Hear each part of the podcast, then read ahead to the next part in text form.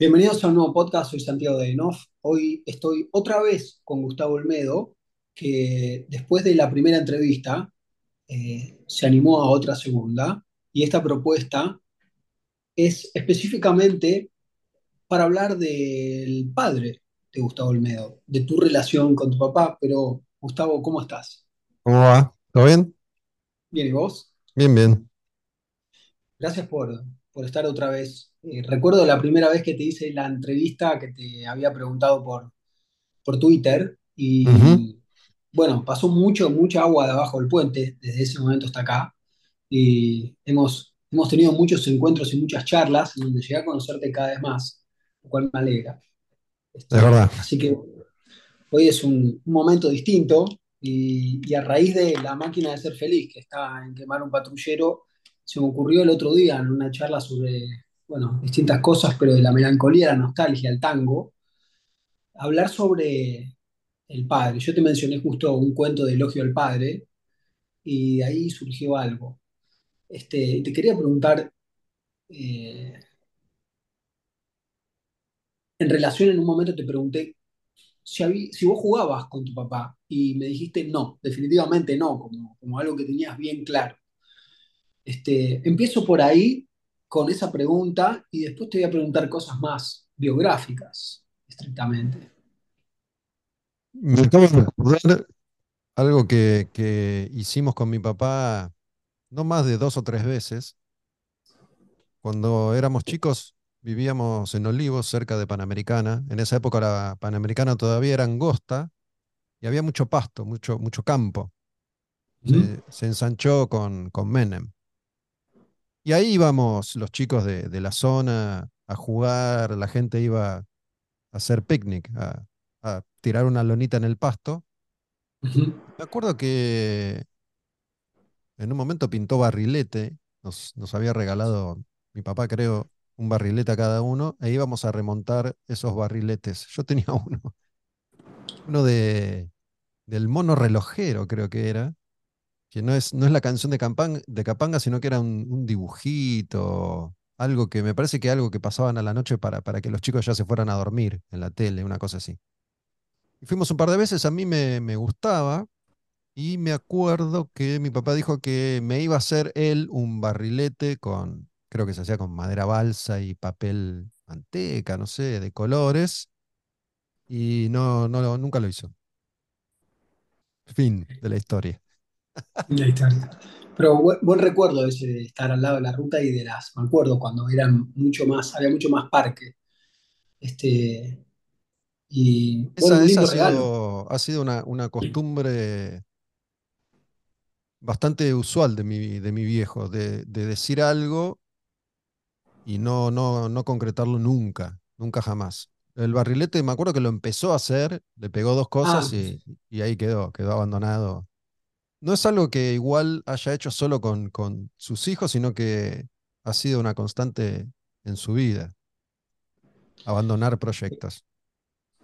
¿la- ¿alguna vez le dijiste lo de que estaba ahí a medio terminar el, el barrilete?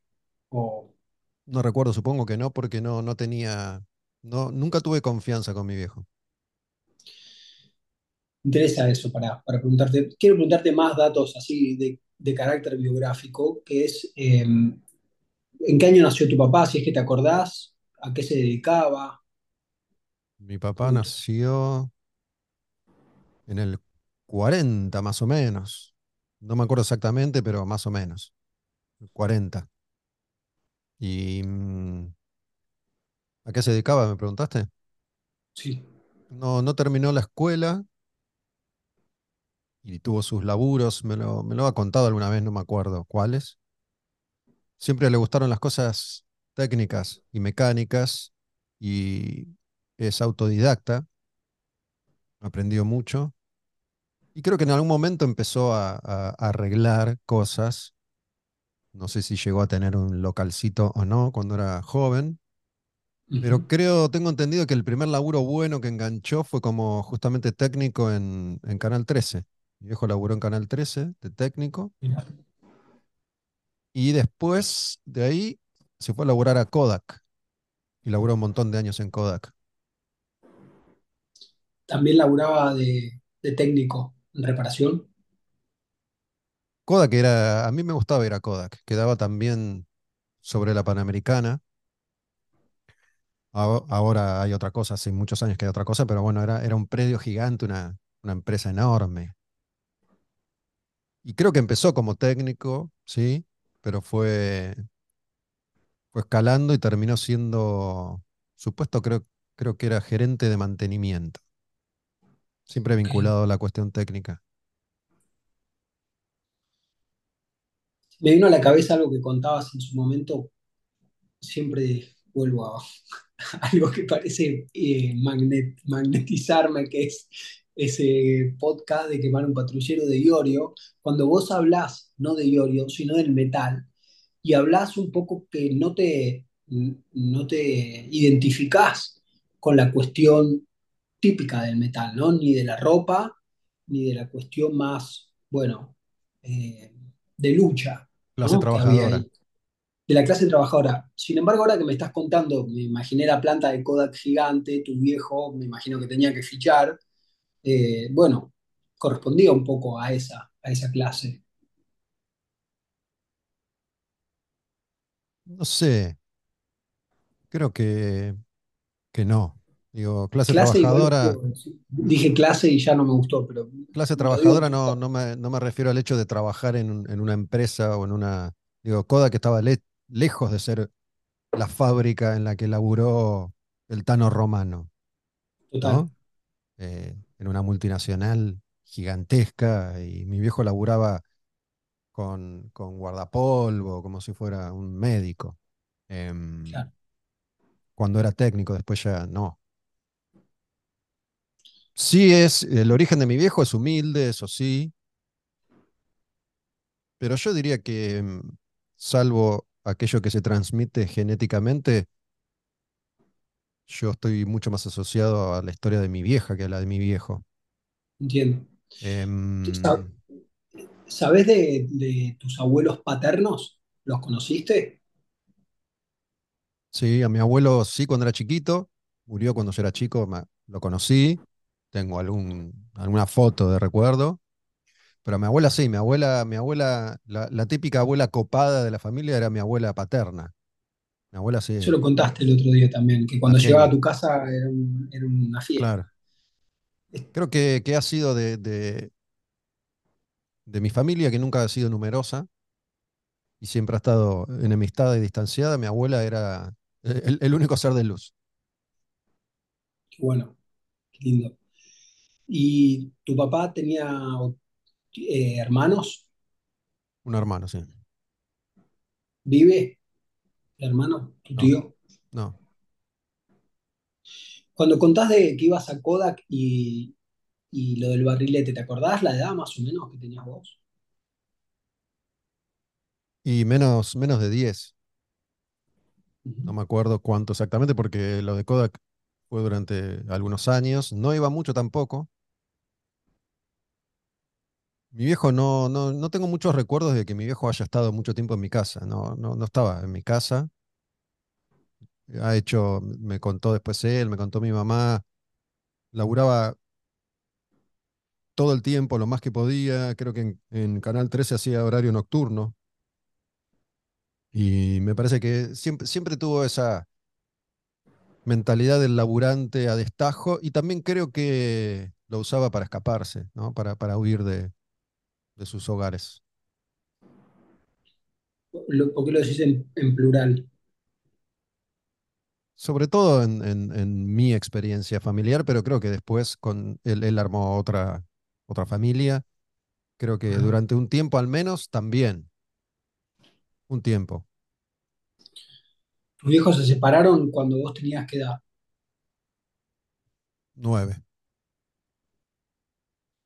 Y bueno, sin entrar en detalles, pero digo, era, ¿cómo, cómo era el clima en tu casa antes de que se separen? ¿Te acordás de eso? Un espanto, sí. Sentí, sentí, cuando se separaron, sentí una especie de alivio, también terror, pero no, no me acuerdo mucho, pero sí era, era opresivo, incómodo, opresivo, mala onda. Opresivo. ¿Por qué? ¿En qué es, Y viste cuando tenso, sí, digo, cuando, algo- cuando hay un ambiente de, de tensión, digo, por más que no, no esté sucediendo puntualmente algo que cada tanto sí pasaba, era, era tenso. Pero igual te repito, eh, tengo muy pocos, muy pocos recuerdos de, de- de nosotros cuatro, con mi hermana, estando los cuatro en algún lugar, juntos. Habremos salido dos veces, los cuatro, y no, no, no tengo ni un solo recuerdo cariñoso, por ejemplo, entre mi mamá y mi papá. Nunca, jamás. Ujú. Y sí Claro, tensión y, y- y discusiones y tensión, algún, mal- algún maltrato. este, difícil esas cuestiones de tensión, siendo chico aparte, ¿no? Este, estoy pensando en, en cosas mías también y momentos de tensión que son súper incómodos y además se tiene pocas herramientas y no se puede interceder, ¿no? No, no se puede participar tampoco. Hubo, una, una noche, tenemos, yo tengo un recuerdo de una noche en particular que fue como el clímax de la tensión y, y me parece que poco después de esa noche se, se separaron, una discusión en, en la mesa, cenando creo, y empezaron a, a discutir y mi viejo se calentó, se paró, empezó a gritar y le tiró soda con un sifón a mi vieja. mucho. Y ahí medio que, que se- ahí quedó, viste, esa situación, ¿no? No, medio que nos, no- nos fuimos a llorar, no sé, al cuarto, nos mandaron al cuarto, al toque vino mi vieja a, a tratar de, de calmarnos, pero eh, esa para mí fue la, la noche terrible, digamos, Mm. y, y de ahí el alivio a cuando finalmente se, se separaron. Las discusiones tenían que ver con, con cuestiones que digo, digo, No, no, típicas. no, no me eh, acuerdo. Em, en general, creo yo, había una cuestión familiar ahí muy, muy tensa. Mi, abuelo materno era una presencia, eh, fue una presencia incómoda durante muchos años, mucho tiempo. Después, bueno, hay, hay cosas que yo después, a lo largo del tiempo, fui, fui comprendiendo de distintas maneras. Pero había una eterna tensión entre mi abuelo materno y mi papá. ajá. Y eso generaba muchas, muchas discusiones. Durante mucho tiempo yo como que tomé partido por, por la visión de mi vieja, pero después medio que me di cuenta que tampoco era tan así, ¿no? la, eh, este, esto que vos decís tan, tan claro entre, entre dos padres, pero digo, de generaciones distintas, uno era abuelo y otro era papá, era, ¿te acordás de esto? Digo, las razones de las tensiones sin, sin ir en detalle, ¿no? sí, sí, me acuerdo. De hecho, yo, yo mismo eh, después tuve un, un encuentro, un, un cruce con mi abuelo. Yo ya de adolescente tendría, no sé, 18 años más o menos, no me acuerdo. siete 18 por ahí. Y discutí yo con mi abuelo sentí un, un- un- maltrato bastante fuerte de su parte, más allá de, de- del punto de partida, que fue como un- una, una mojadita de oreja de, de mi parte hacia él. Em, pero eso desembocó en, en un asunto y es que em, yo le dije a mi vieja, le digo, decile que se olvide de mí, no me va a volver a ver jamás. Y no me volvió a ver jamás.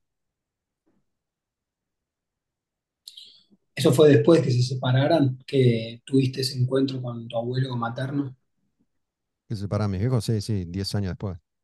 Ah, Pero mi viejo seguía siendo un- una, una presencia molesta para mi abuelo. E- e- esa tarde en la que discutimos, como para él, como para ponerle paños fríos a la circunstancia, me, invitó a almorzar, me acuerdo, y, me habló, y en el speech me, habló mal de mi viejo. Ya hacía 10 años que estaban separados. Qué desafortunado, ¿no? De a veces, digo, no estoy en la cabeza de tu abuelo, pero ¿qué, qué le pasaría para, para tener que tener que hablarle mal eh, al nieto de su propio padre, ¿no? Como algo inconveniente de movida, pienso. Y creo que, que básicamente fue lo mismo que, que pasó conmigo. En definitiva, mi viejo de alguna manera fue el único que a su forma se atrevió a enfrentarlo, ¿viste? Mi abuelo era e- esa típica figura paterna de hombre que toma todas las decisiones, ya teje los hilos que van a determinar la vida de todas las personas de su familia. Esa típica escena de te aniquila con la mirada y se hace lo que él dice, o se hace lo que él dice, o se hacía, bueno, y no hay, no hay otra, ¿no? Eh, eh, una, una construcción de, de época también. Creo total. que hay, hay, hay detalles que no, que no son menores en esto. Mi, mi vieja es búlgara, era búlgara, mis abuelos, su familia, mi, mi abuela, mi abuelo, mi mamá y, y mi tío vinieron de Bulgaria, escapando del comunismo de posguerra en el, en el 48 vinieron acá a Argentina. Entonces, digo, ya eh, hablamos de una cuestión cultural muy, muy diferente y de una construcción también personal diferente. Claro, es súper importante tener en cuenta los contextos, ¿no? Y en este caso es un contexto súper distinto porque es otro país y otras circunstancias de ese otro país. La guerra, el comunismo y todos esos momentos. Este, ahora que me te escucho, digo, pienso lo, lo molesto que es, más, digo, tomando esto de ejemplo, pero llevándolo a otras familias, lo molesto que es cuando un padre digo, de la pareja, es decir, el, el abuelo de la pareja, se mete, se mete mucho en la familia que se conforma, es decir, entre tu mamá y tu papá.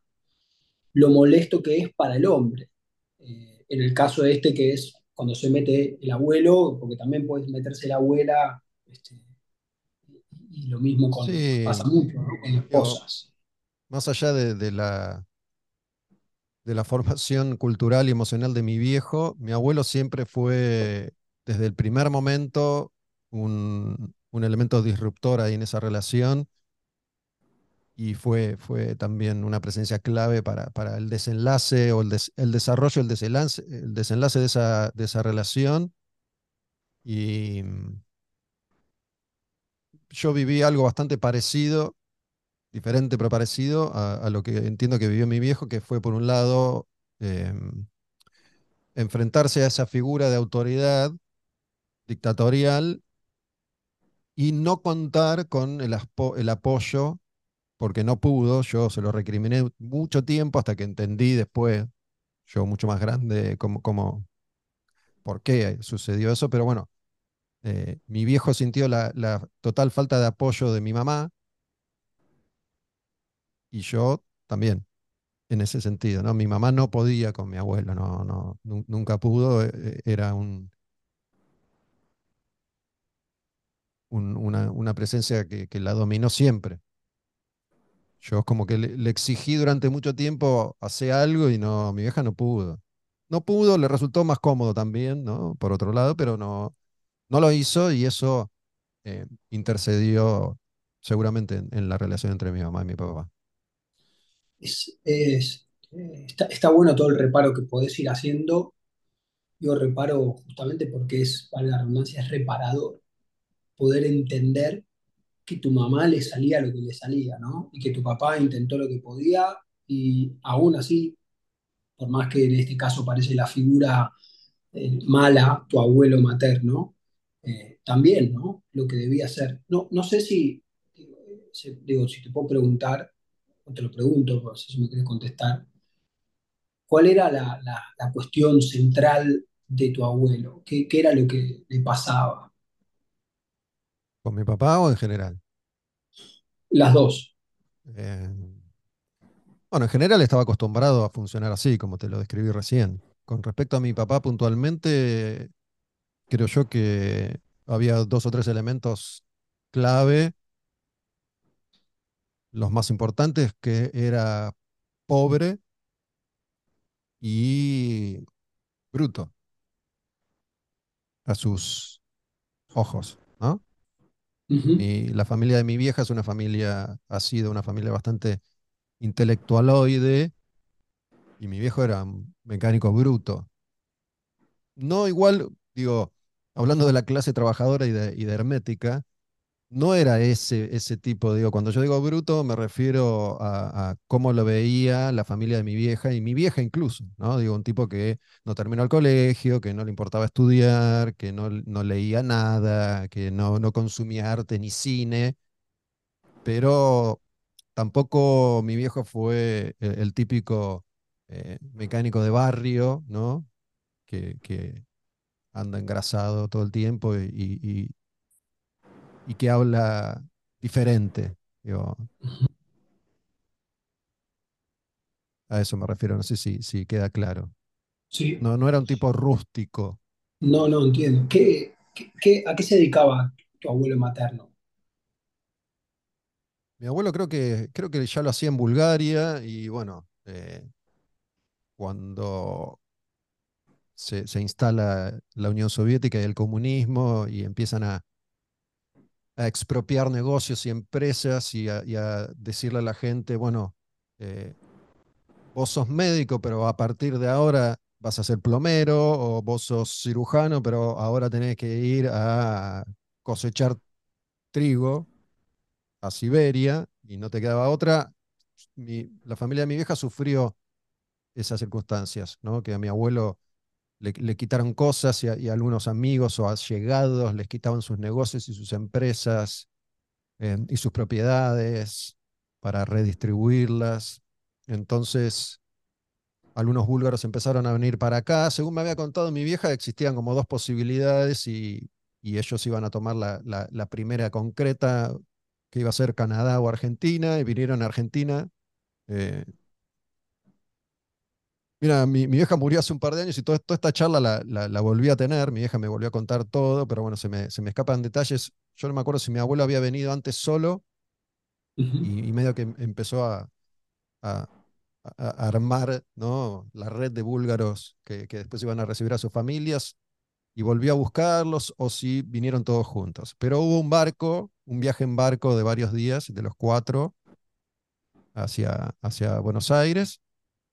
Y mi viejo, mi, mi abuelo progresó muy rápido, ¿no? Si bien al principio medio que se instalaron donde podían, enseguida se, se armó su, su negocio y, y le fue muy bien. Tenía un negocio de, mm, de anilinas es, y cosas, es este polvo que le da color al plástico, ¿no? Me acuerdo que era era polvo, polvo de colores. Entonces la gente iba y pedía polvo de tal o cual color y con ese polvo después tenían los plásticos con los que iban a armar productos. Y le fue, le fue bien. Che, y a tu viejo, vos decías recién, eh, no consumía arte, no le gustaba el cine, por ahí no leía, pero ¿qué, qué le gustaba? Además, digo, laburar, lo explicaste, tenía que ver con poder salirse un poco, pero ¿qué, qué sí le gustaba? ¿O qué percibías vos que le gustaba, le interesaba? Siempre le gustaron las cosas mecánicas, ¿no? Digo, por ahí mi viejo no te, no te leía una novela, pero se leía el, el manual de cómo desarmar un televisor, qué sé yo. Eh, era muy, muy hábil mi viejo con las manos y, aprendió muchísimo. Después se dedicó a la computación, de hecho, pero al hardware, no al software. Y estudiaba eso, estudió solo, por su cuenta. Terminó trabajando de eso, haciendo eso, aprendiendo eso y, realmente sabe mucho de, todas esas cuestiones. Le sigue, gu- le sigue, no sé ahora, bueno, mi hijo está grande, pero siempre, siempre le gustó. Y tuvo un, un corto periodo en el que, siendo joven todavía, y cuando empezó a ganar su primera guitita, ¿no? Mi viejo sufrió mucho eh, la pobreza, que repito, no, no era una pobreza de barrio marginal, ¿no? De hecho, vivían acá en Belgrano R.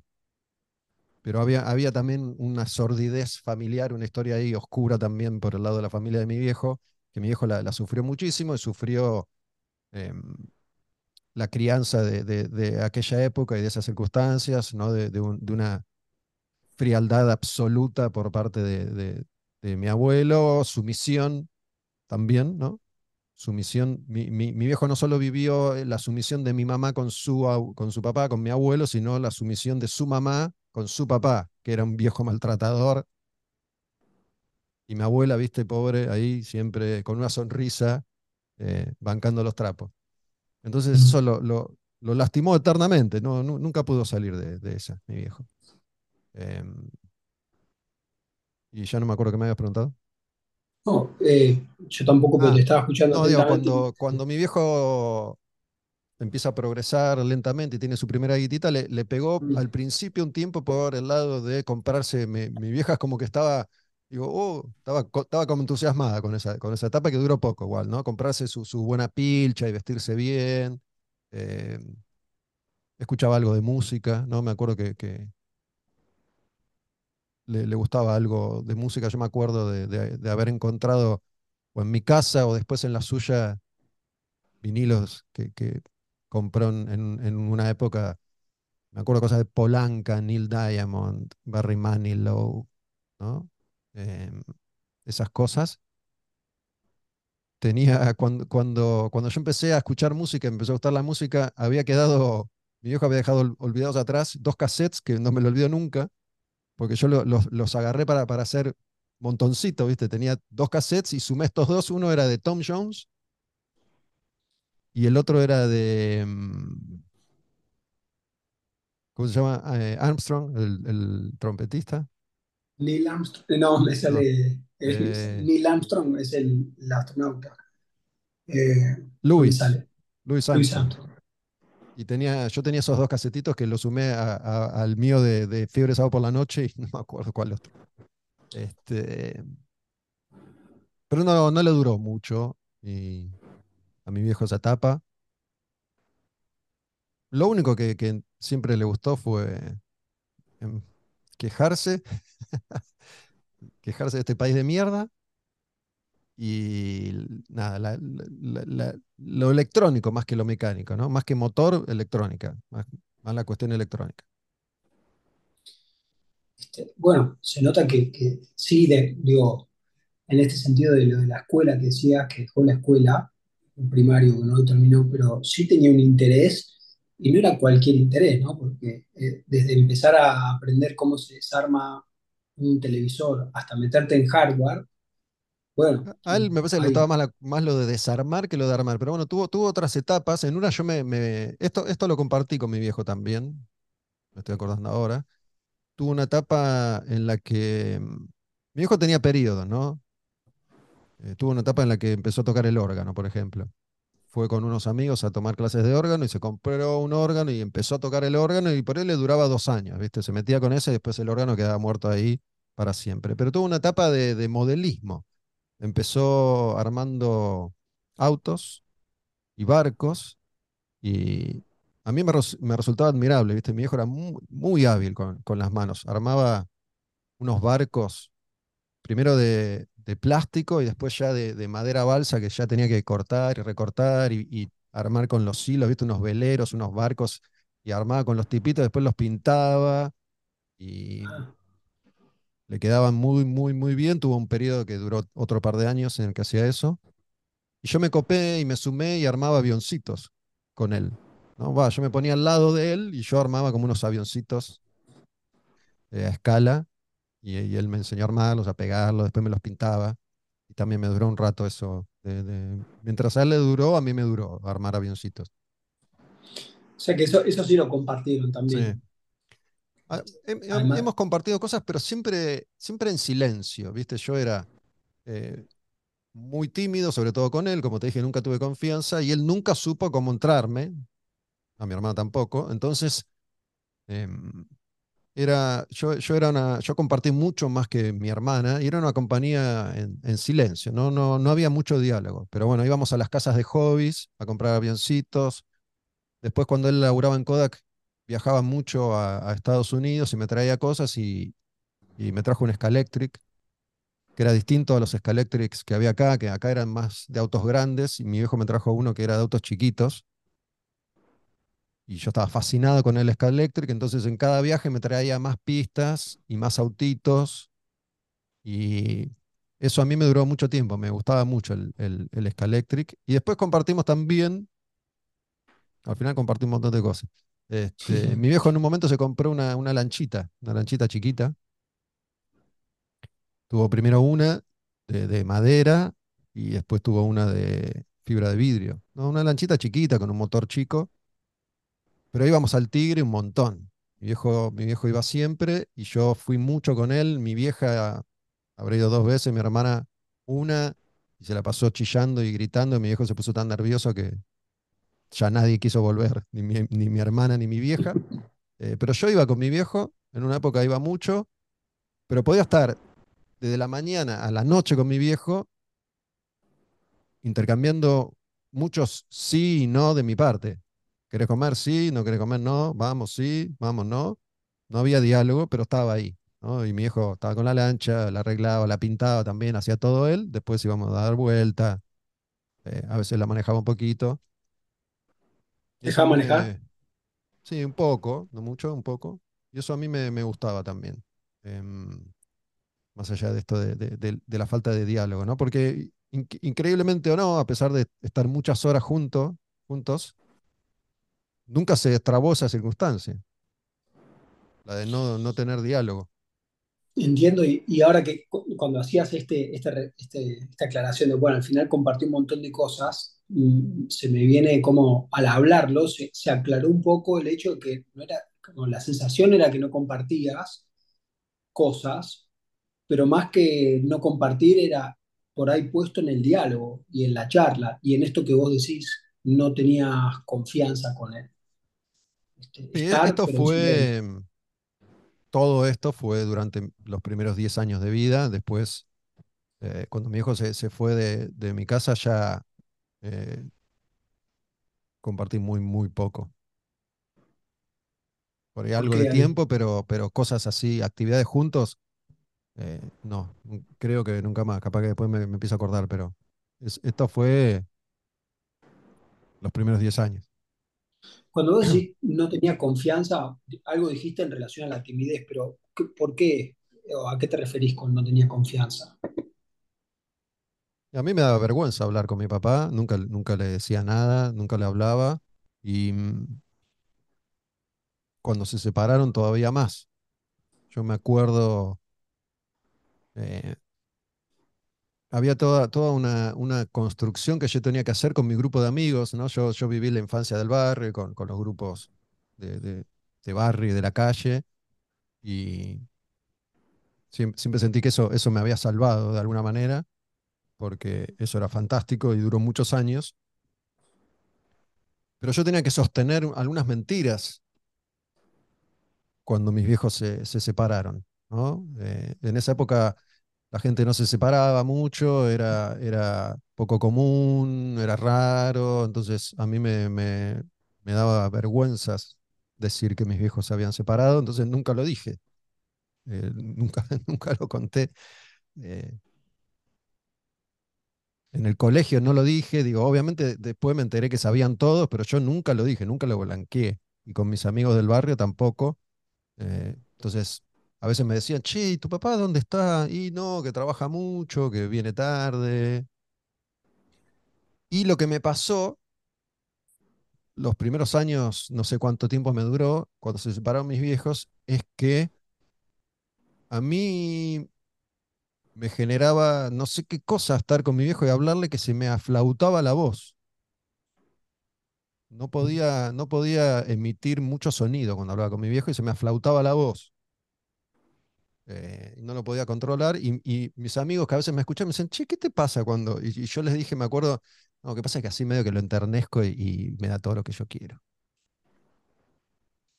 Este, y eso no sé decías. cuánto, sí, no sé cuánto tiempo me, me duró. Pero bueno, sostener esas mentiras era un laburo agotador. Sí. Eh, Esto lo sé ahora, ¿no?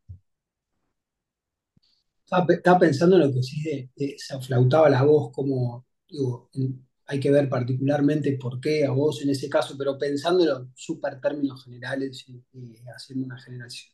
Cuando se aflauta la voz, pareciera que hay, como que se, con- se contraen los, sí, me, me costaba hablar. las, las cuerdas vocales, claro, y sale esa voz más aguda eh, que tiene que ver con algo con, con la vergüenza, pero la vergüenza, digo, expresada en términos de contracción muscular, como que había algo que no se podía relajar, no en vos, digo, sino en general, ¿no? Este, físico, y ante la presencia de.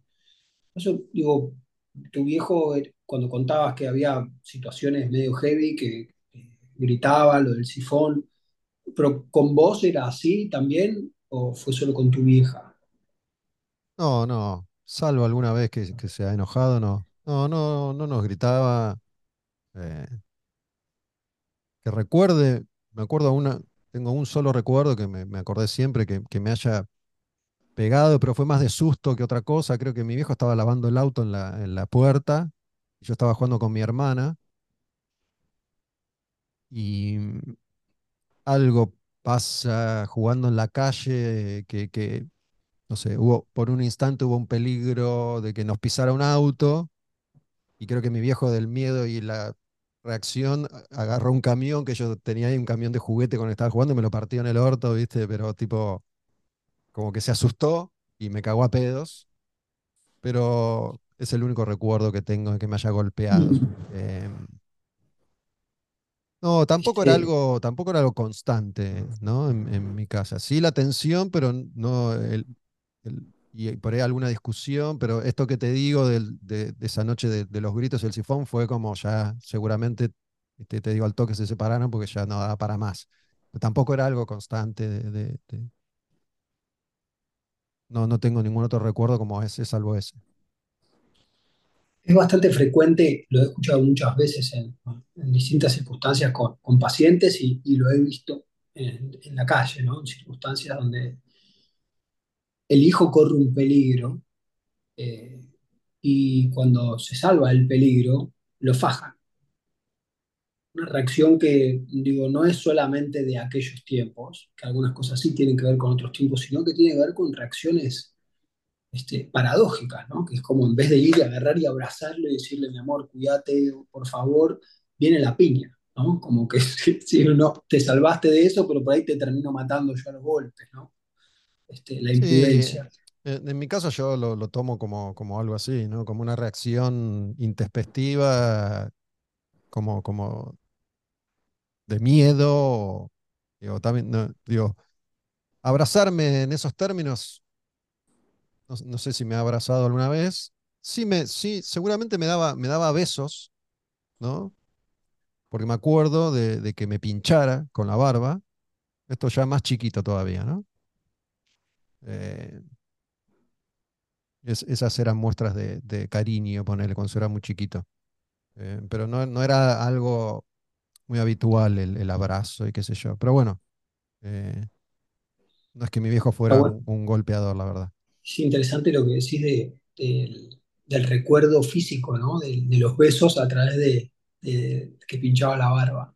Este, Sí, porque había, había una instancia en, en algún momento, cuando éramos muy chicos, mi vieja no laburaba, pero tenía, tenía como un, un- una changa. Mi vieja había laburado en una editorial, mi vieja hablaba francés y hacía laburos de corrección para esa editorial en casa, ¿no? Creo que, corregía traducciones o traducía libros o corregía traducciones, pero algo hacía asociado a eso y por ahí lo hacía de noche, entonces era un rato en el que estábamos con mi viejo en la cama de, de- de ellos. Se jugaba un poco ahí, había como una, una circunstancia, eh, mientras mi vieja estaba haciendo eso con, con la editorial.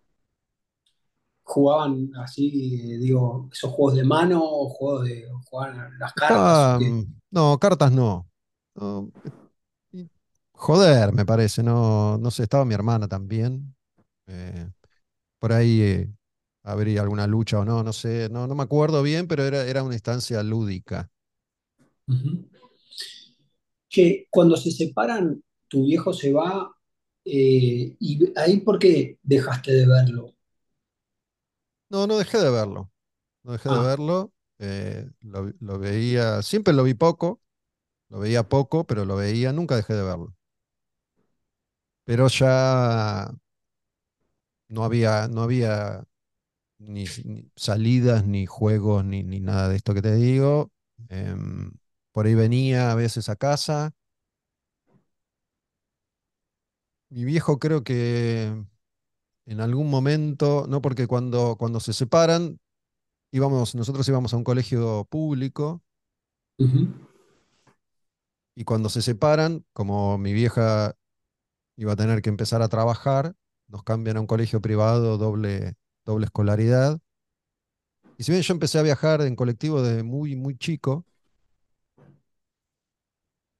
creo que por lo menos el, primer año, yo empecé quinto grado en este colegio nuevo en ese momento, y por lo menos en, en ese quinto grado mi viejo nos venía a buscar a la tarde, cuando él salía del laburo, nos venía a buscar y nos llevaba a casa, pero mi viejo lle- llegaba, que eso es algo que a mi hermana y a mí también nos marcó mucho, siempre llegaba tarde, ¿no? Yo a veces le cuento a mis hijas y ahora, mientras te cuento esto, me pienso en cómo soy yo como padre y cómo, cómo es el vínculo con mis hijas. Pero bueno, hoy, hoy yo voy a buscar a mis hijas los que son padres lo sabrán, y un hijo no sale del colegio si no se lo dan en la mano al padre, a la madre o a la persona autorizada.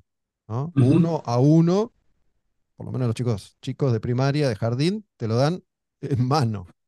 Sí, sí. Cuando yo salía del colegio salíamos todos juntos, a la calle, y arreglate. Digo, bueno, era así, era así. Entonces yo me acuerdo que me quedaba, o nos quedábamos a veces adentro del colegio, con, con algunos chicos que, que estábamos esperando que nos vinieran a buscar, Y había un compañero mío, Daniel Fernández, que muchas veces me hacía la gamba. Él vivía a cuatro o cinco cuadras del colegio y muchas veces me hacía la gamba hasta que llegara mi viejo. Nos quedábamos ahí. Me acuerdo que muchas veces nos sentábamos en la esquina. En la esquina justo vivía un compañero nuestro en la casa y tenía como, como un, un, escalón que daba ahí a la, a la vereda en la esquina y nos sentábamos ahí Daniel y yo, el otro chico que se llamaba, se llama Alejo, estaba en su casa, no estaba con nosotros, pero par- parábamos ahí. Entonces yo veía venir a mi viejo en el auto entonces, y el colegio estaba a media cuadra. Mi hermana estaría en el colegio con alguien, con su- no sé. Pero era cosa de esperar todos los putos días. Mi viejo llegaba, viste, cin- salíamos a las 5, llegaba a 5 y cuarto, 5 y media, 6 menos cuarto, qué sé yo, no me acuerdo, y nos llevaba a casa. Em, ¿Les decía por qué llegaba tarde o, o se disculpaba? o- Mm, No, no, recuerdo que se dijera eso. Probablemente tuviera que ver con que él salía a las 5 de su laburo y salía a las 5, no salía, no sé, un rato antes, Claro. eh, supongo yo. Este, Eh, en ese momento había, eh, eh, hacían como los regímenes de visita, que siempre los llevaba a la casa de tu mamá, nunca se quedan a dormir en lo de él. eh, no, no existía el régimen de visita, no, no estaba estipulado, eso fue cambiando con el tiempo, eso duró un tiempo, después ya, yo ya volvía solo y mi hermana, tuyo que también, en colectivo, y, y mi viejo ya ahí ya, ya lo veía menos todavía. Nunca, nunca Nosotros nos quedamos solamente en la casa de mi viejo una semana de las vacaciones de invierno. Esto habrá durado dos, tres años, no sé, no me acuerdo.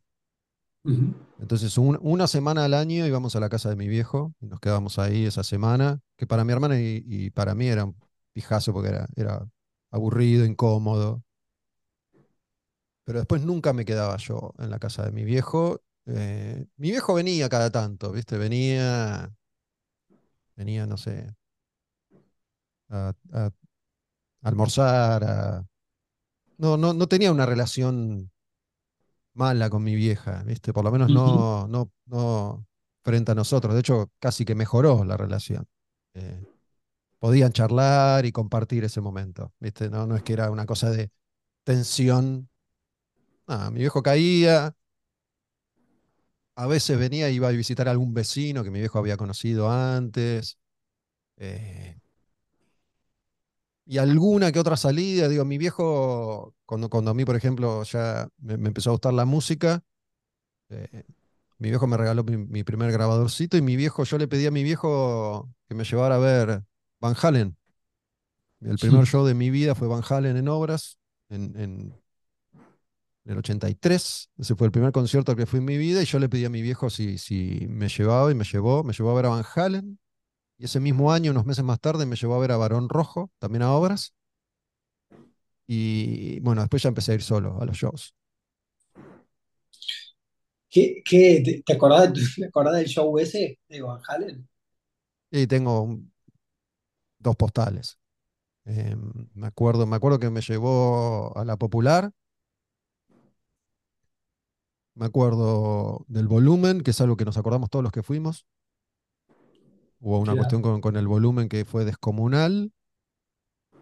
Tengo algún recuerdo. eh, eh, en ese momento, Eddie Van Halen hacía como tocaba, tenía una guitarrita chiquitita, una especie de Gibson Les, Les Paul chiquita, creo que era, como si fuera un charango, pero una guitarrita eléctrica que tocaba, de- ¿no?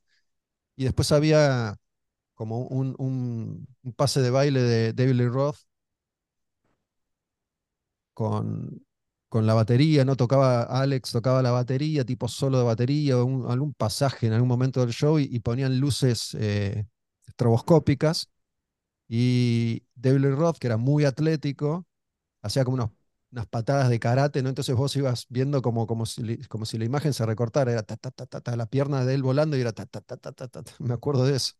Este, no no mucho más. Es la época en la que Eddie Van Halen tocaba con el, el- el enterito rojo y blanco y la guitarra, ¿no? Con, con los stripes rojos y blancos. Em, y me acuerdo que en un momento yo no daba más del cansancio y de la sed. Cosas que nunca, nunca me olvidé que llegué a mi casa y agarré el, el coso de leche del- donde pones el sachet de leche y le entré del pico a la leche. Me acuerdo que tomé leche. Para Ricardo. Ricardo, volví de Van Halen y tomé, tomé leche. Este, o eso recuerdo al menos, ¿viste? A veces uno inventa los Ay, recuerdos. Qué- qué- me, me intriga también cómo, qué le habrá pasado a tu papá que por ahí no escuchaba Van Halen, Ah, mi viejo se quería pegar siete tiros en los huevos. Pero bueno, fue, se la bancó hasta el final y me llevó. Y con Barón Rojo. Barón Rojo lo mismo. Y me iba a llevar a ver a, a Kiss ese mismo año también. Eh, iba a ser el famoso show de Kiss en, en la cancha de Boca que, que después se suspendió y mi viejo había comprado las entradas. ¿Se la devolvieron? No, él ni fue a devolverlas, pero fue, fue una maniobra bastante extraña. La gente que, que vendió las entradas devolvió cuatro y desaparecieron. ¿Se sabe por qué se suspendió ese concierto? No, no quiero meter mucho en eso, pero Hay, hay un par de. Hay un informe bastante bueno en YouTube. Si lo, si lo buscan, lo van a encontrar. Pero fue una mezcla de. mm, justo, justo había terminado la guerra de Malvinas y había mucho bardo con, con todo lo que Ah, fuera en inglés. Y hubo, hubo bardo y hubo como. Al final, y, y salió un librito hace poco que se llama Kiss en Argentina, que estaba bastante completo en ese sentido también, está bueno. Em, hubo un supuesto comando que amenazó con poner una bomba, pero bueno, ese, ese comando no existió nunca. Eh, sí, sí existió la amenaza, pero no el comando. Este, y creo yo que tenía que ver una mezcla de eso con, con fallas en la organización y, y en la estructuración de, de una visita de ese, de ese tamaño en ese momento, ¿no? Era, era la gira de, de Creatures of the Night con Vinnie Vincent, ya no estaba Ace, que es el show que fue a, a- a Río, que tocaron en el Maracaná, y acá finalmente no, no vinieron, pero bueno, una mezcla de organización, fraude, eh, seguramente no, los que se, se lanzaron a tratar de organizarlo no, no estaban a la altura y eso se sumó a los otros detalles y, Claro. y finalmente se, se canceló. Che, y hoy en día, ¿cómo es la relación con tu papá? Es, eh, un WhatsApp de feliz cumpleaños en mi cumpleaños que él me manda y yo le digo gracias. Lo mismo en su cumpleaños y él me dice gracias. Lo mismo para el Día del Padre. Eh, nada más. ¿Por alguna razón? Nunca, nunca tuve mucha relación con mi viejo. Hubo algún que otro periodo en el que nos veíamos más, eh, que generalmente estaban asociados a alguna crisis muy grande mía, ¿no? Entonces yo recurría a él. Eh, me pasó un par de veces.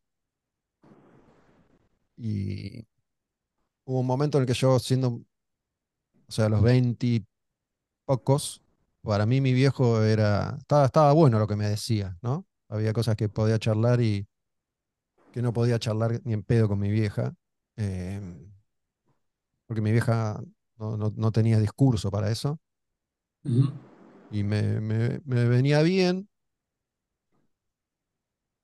pero eh, después yo siento que, que mi viejo me quedó atrás, digo, que como que él llegó a, a evolución 4 y yo ya estaba en 7, entonces ya no, ya lo que me decía carecía de sentido para mí. Digo, te, te- te pregunto esto como una impresión que me da, porque desde que me decías que hacías pocas cosas, desde la- el último capítulo de La máquina de ser feliz, como nunca jugaste con tu papá, después te empezaste a acordar mucho más hasta que hiciste esta aclaración, este, y cada vez van apareciendo más cosas.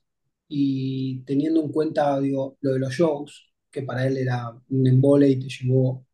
Lo que pasa es que eh, hay, hay algo que me parece que es, que es importante y es que al contarlo así parece, ¿no? Pero digo, si yo te cuento dos semanas de mi vida con mis hijas, ya hice lo mismo en cantidad de no, veces no, que con entiendo, viejo en toda la vida, ¿no? No, no, digo, perdón si sonó como una, como una crítica o algo No, no, así. no, pero digo, Digo, eh, porque son, por ahí son, eh, esa, esa son, aclaración. claro, son vínculos totalmente distintos, son etapas distintas, son, digo, vos hablaste de una, de una sordidez en la familia de tu papá, bueno, eso por ahí no da para ahondar ahora, pero que sí, para entender un poco la crianza, cuando, no sé, tu papá no habla mucho, tu papá no fue criado por robots, fue criado en ese momento por esas personas, en esas circunstancias sociales, más después lo que se daba con, con, con su suegro, tu abuelo materno. Eh,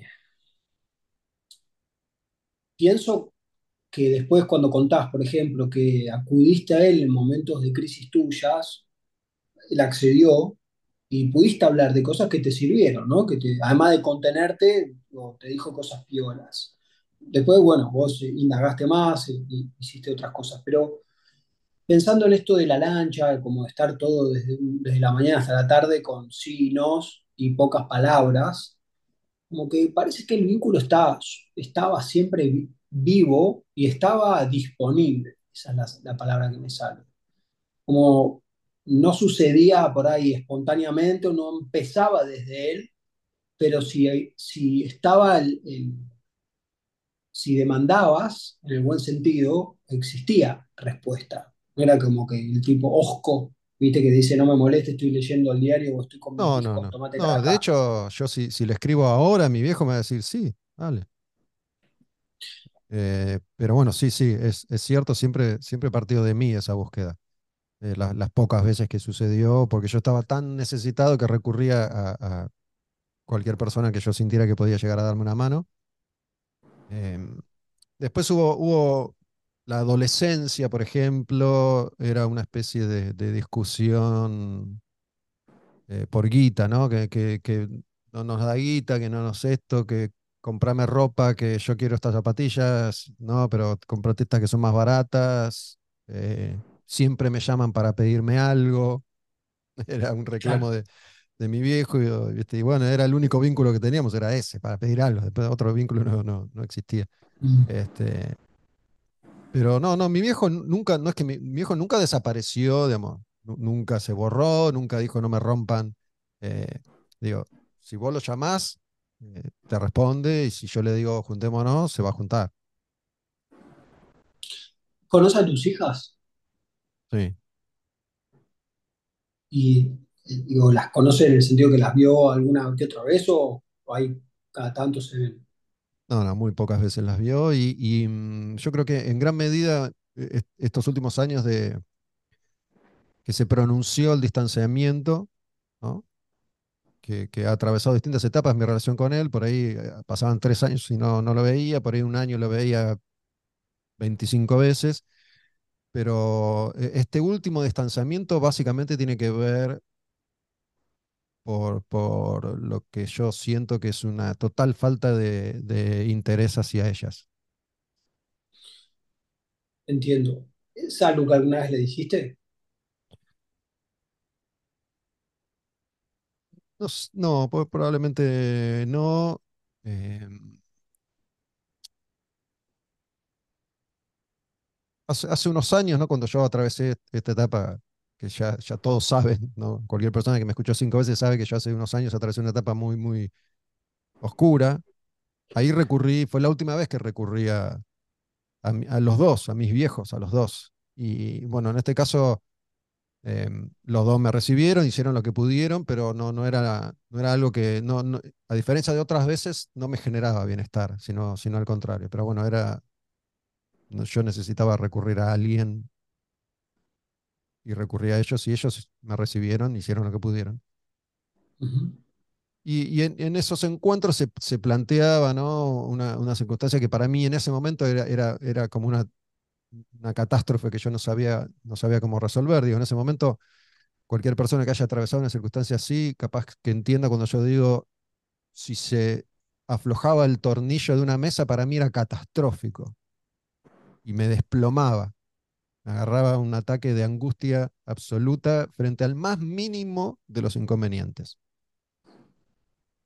Entonces, eh, yo estaba en esa, ¿viste? Y, bueno, que cómo hago con mis hijas solo, que esto, que lo otro. Y mi viejo me, ofrecía su ayuda, bueno, contá con nosotros si necesitas algo. Y la verdad es que eh, de 42 veces que inten- intenté recurrir a, ellos, cuando digo ellos, me refiero a, mi papá y a, y a su mujer, eh, 41 me dijeron que no podían. Eh, entonces, en un momento me hinché las pelotas. No podían porque estaban ocupados, algo Sí, así, tenían algún... sí, dos señoras de 75 años estaban muy ocupadas. Perdón me río, pero lo Seguramente estaban de- ocupados. No, tengo turno con el cardiólogo. Bueno, cambialo. Digo, yo necesito que vos me ayudes con mis hijas hoy. Digo, ya mañana me sirve. Mañana ya está resuelto. Necesitabas que te ayudaran, que No solo eso. A veces yo necesitaba que me ayudaran y yo también, y esto sí se lo dije a ella. Digo, porque es, es una cosa medio extraña, digo, eh, como, como mi viejo es quien es y yo ya sé cómo es, hay cosas que directamente no se las digo. Como entiendo que ella, que es la mujer de él, eh, tiene un poquito más de espacio en el que manejarse, le decía a ella, che, mira, porque mis hijas se, poco se encariñaron con ellos cuando eran más chicas, ¿no? Ahora ya ni se acuerdan de cómo, de cómo en la cara. Eh, pero no solo para, para darme una mano a mí, ponerle si yo necesitaba que las cuiden una tarde o que las pasen a buscar por el colegio, sino para tener una relación con, con ellas. Y yo a ellas sí le dije, che, mira, a las chicas les gusta venir acá a estar con ustedes. Digo, cuando vos quieras, si querés, yo te las traigo, me decís, las pasas a buscar, las llevan a pasear, no, no hay problema, ¿eh? avísame. Y eso no pasó jamás, nunca, nunca, Mm. nunca, nunca, nunca. Y en un momento me, me- me- me molestó y ahí me, me- es como eso desencadena este último alejamiento muy, muy pronunciado en el que no lo veo nunca. El- ¿tu papá sabe de este enojo último? No, creería que no, eh, creería que no.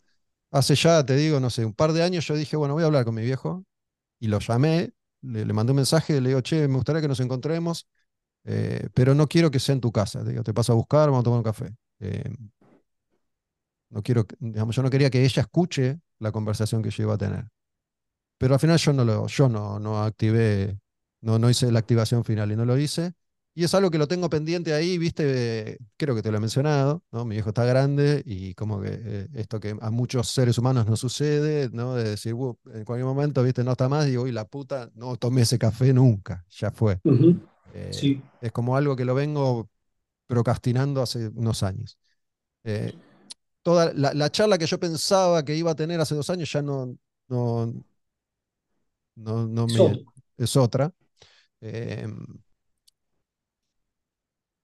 pero bueno, sí me, me, me molestó mucho eso con respecto a las chicas, ¿viste? Sí. Lo bueno es que tu hija- tus hijas son chicas todavía. eh, bueno, tus hijos ojalá vivan todo lo, tu, tu papá viva todo lo, todo lo que se pueda.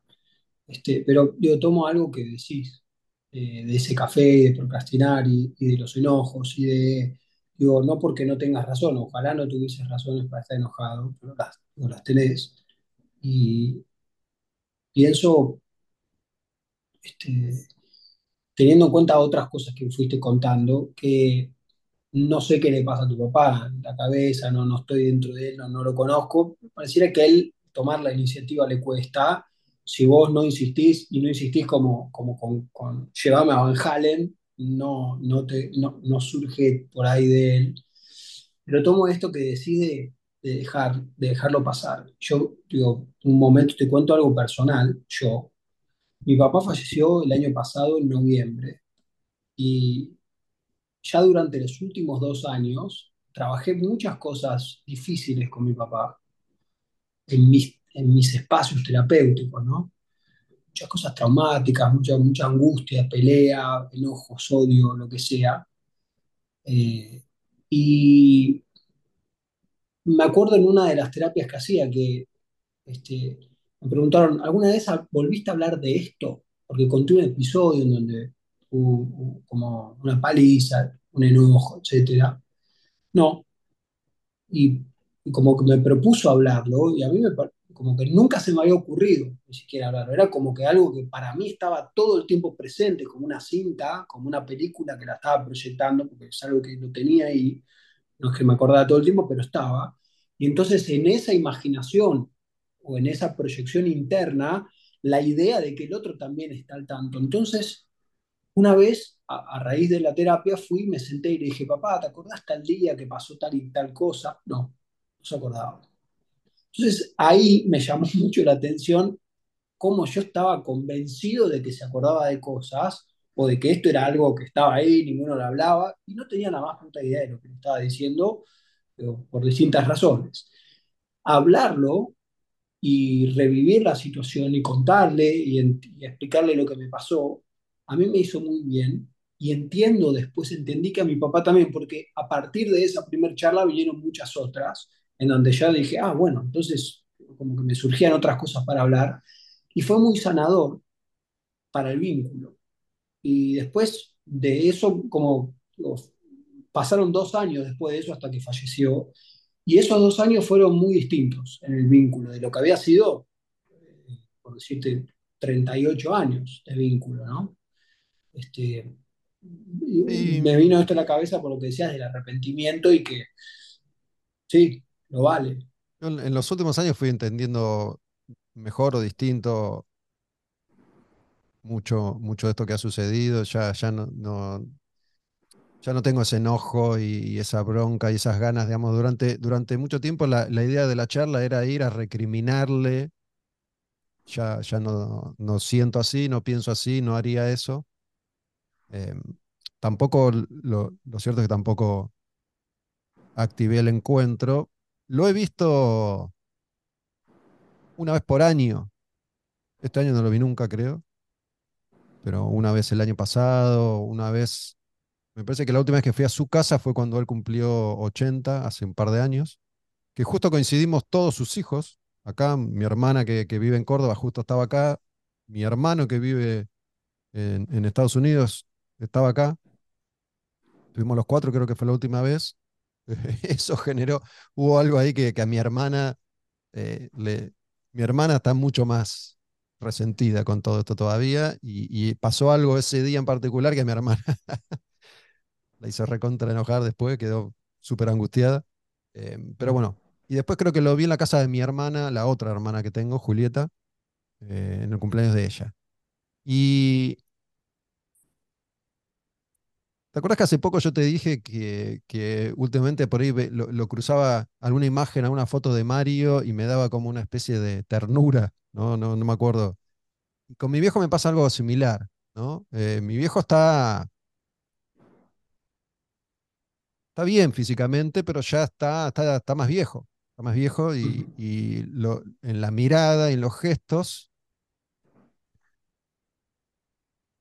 tiene como esa mirada del viejito, ¿viste? Eh, pero no, no es que vos lo ves y decís, este es un viejito, pero hay una, como si su mirada hubiera recuperado cierta inocencia, ¿no? Está buenísimo Eh, como lo explicas. Sí. y, y, y le cuesta, hay ciertas cosas, ¿viste? Que la, te la tenés que explicar. eh, pero no, no por- de nuevo, no porque esté viejo, sino porque no está activo, está todo el día en su casa, ¿viste? no, claro, claro, sí, a si sí, le tengo sí, que explicar todo. lo que es un podcast, ¿viste? Eh, Sí, no explicarle nada. Eh, claro. entonces, siempre digo, bueno, a ver si eh, esto, digo, com- como una descripción, ¿no? Eh, porque en definitiva no me encontré con mi viejo. Pero digo, Ujú. ¿y ¿por dónde, viste, podría llegar a encarar la conversación? Porque ya hay cosas que ya, aunque yo quisiera, ya, ya no es tiempo de, ya pasó el tiempo de conversarlas, ¿viste? Sí, Eh, entiendo lo que decís y to- tomo algo que, que decís del, del- me encantó como lo dijiste, de recuperar la ternura en la mirada, como si ciertas cosas del silencio, el no hablar, lo tácito, eh, no sé, lo introspectivo, como si se le hubiera se... relajado el gesto, ¿viste? Y esto Exacto, de esto que siempre se dice es un lugar común o no, no sé, pero digamos que, que en, el- en la etapa final de la vida se, se vuelve un poco a ser niño, ¿no? este, en el mejor, digo, en el mejor de los casos, sí, porque hay casos que no, y hay gente que sigue muy aguerrida desde hasta, hasta último segundo, ¿no? Y me parece que en esto, no, no me lo preguntaste, pero te lo digo, eh, apelando a la confianza, es no, no pensar tanto desde como el diseño de la charla, como por ahí pensarías más un podcast, sí, digo, desde por dónde arranco, por dónde meto, cómo abordo, sino que es más justamente por la ternura, fin, ¿no? Porque ya estar con él, ya vos no sos el mismo, el- no, no tenés la misma timidez que antes, eh, y, en, y en él no está tanto esa distancia que, que tiene que ver con él, no con vos, que no te la facilitaba, ¿no? Porque un chico, si el papá está medio duro así, es lógico que no hable mucho. Este, mm, entonces, de- de- desde el encuentro, desde la ternura, ¿no? mi viejo hay algo no que, mm, hablar de... Hay algo que yo al principio lo entendía de una forma y, después, a partir de mi propia experiencia como padre, también lo entiendo distinto, es mi viejo, salvo ese comentario de hace 80 años de solo me llaman para pedirme algo, jamás me recriminó nada, nunca me reclamó nada. Así como no ofreció ciertas cosas, tampoco me reclamó, nunca, jamás me reclamó nada, nunca, jamás, jamás, jamás, jamás, jamás mi viejo dijo una palabra mala sobre mi mamá, nunca. Y siempre adoptó la postura del silencio, ¿no? Entonces yo durante mucho tiempo creí que era el que calla otorga, pero en realidad él estaba tomando la decisión de no entrar en esa también, ¿viste? Digo, no, tampoco es que esto fuera todo fantástico. Eh, pero, digo, de- después, yo qué sé, en, en- en algunas cosas que mi vieja en su momento, ¿viste? Se quejaba de no, no, no me da plata, no, no pasa plata, qué sé yo. Digo, yo después me enteré de, de algunas cosas que, que mi vieja no, con- no me contaba, no me... No las contemplaba en ese momento y mi viejo tampoco nunca estaba diciendo, no, porque mira que yo lo que, no, Eh, mi viejo, silencio. Eh, para lo bueno y para lo malo, silencio. Eh, Entonces uno ante ese silencio interpreta que, pero después me enteré que no era tan así, tampoco. Está buenísimo que, hagas e- este, esta reflexión porque interpretar el que Calla otorga y reinterpretar actualmente este, facilita mucho cosas, en el sentido facilita de que permite modificaciones. Vos antes, me acuerdo cuando hicimos el primer podcast, dijiste que te decían el mudo y después, bueno, sos locutor, ¿no? Eh, y tenés la facilidad de la palabra, la facilidad de sacar tema, obviamente que con un padre no es lo mismo que haciendo un podcast, pero has desarrollado eso, con lo cual reinterpretar en el sentido de que Cayo otorga ya no debe ser tan así, más las herramientas que vos desarrollaste y pusiste en marcha, eh, más la ternura que advertís, que de alguna forma también la tenés vos, ¿no? Porque, digo, vos también sos papá y con tus hijas has contado también en otro podcast cómo sos. Este, y que, bueno, ¿no? Este, justamente es como hay un punto en donde no esperar que el padre sea el que tenga que hacer algo, sino con lo que uno desarrolló, bueno, modificar. ¿no? Digo, modificar es proponer, quiero decir.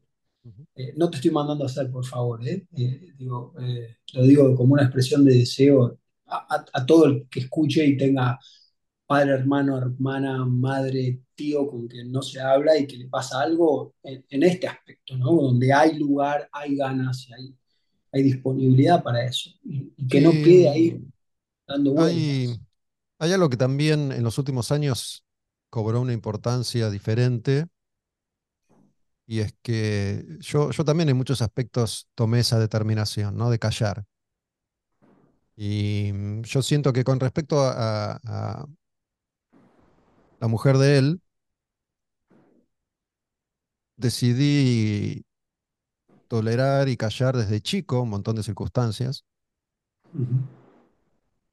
porque me parecía que podía ser, no sé, lo, lo más constructivo hacia mi viejo y hacia, hacia mis hermanos, los hermanos que son hijos de mi papá, pero no de mi mamá. Entonces toleré una circunstancia que a raíz de que eso se repite, ¿no? Lo mismo que ella hizo con nosotros, siento que hizo con mis hijas, y a ella dije, hasta acá llegamos. Eh, esto No, yo así no, no lo, no lo tolero más. Entonces, eso también tiene que ver con mi, mi alejamiento. Eh, entiendo, enti- entiendo lo que decís. Digo, no sé cuál es la dificultad de él, insisto, para poder, digo, para no permitirse disfrutar del hijo, de las nietas, pero no él, eh, pero mira, curiosamente, vuelvo a decirlo, eh, no no, estás hablando de, él de- de hablo de, ¿cuál, de cuál- ella, cuál es el nombre de la esposa de tu Teresa, papá?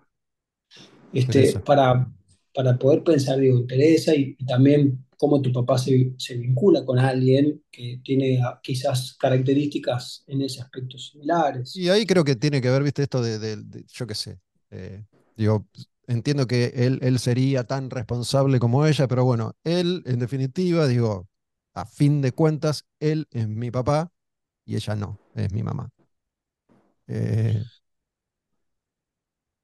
Una pregunta más. ¿Pensás que este podcast se lo vas a mandar? ¿a él? No se me había ocurrido, digo, hasta ahora que me lo, me lo preguntás, no, no sé. Mm, No sé. Si, si te digo ahora, te diría que no. No, digo, si, si preferiría que en todo caso ya, si le diga yo esto en lugar de que lo escuche. Este, Bueno, parece bien. Este, escúchame, te agradezco mucho esto de, de poder hablar así, eh, como abiertamente.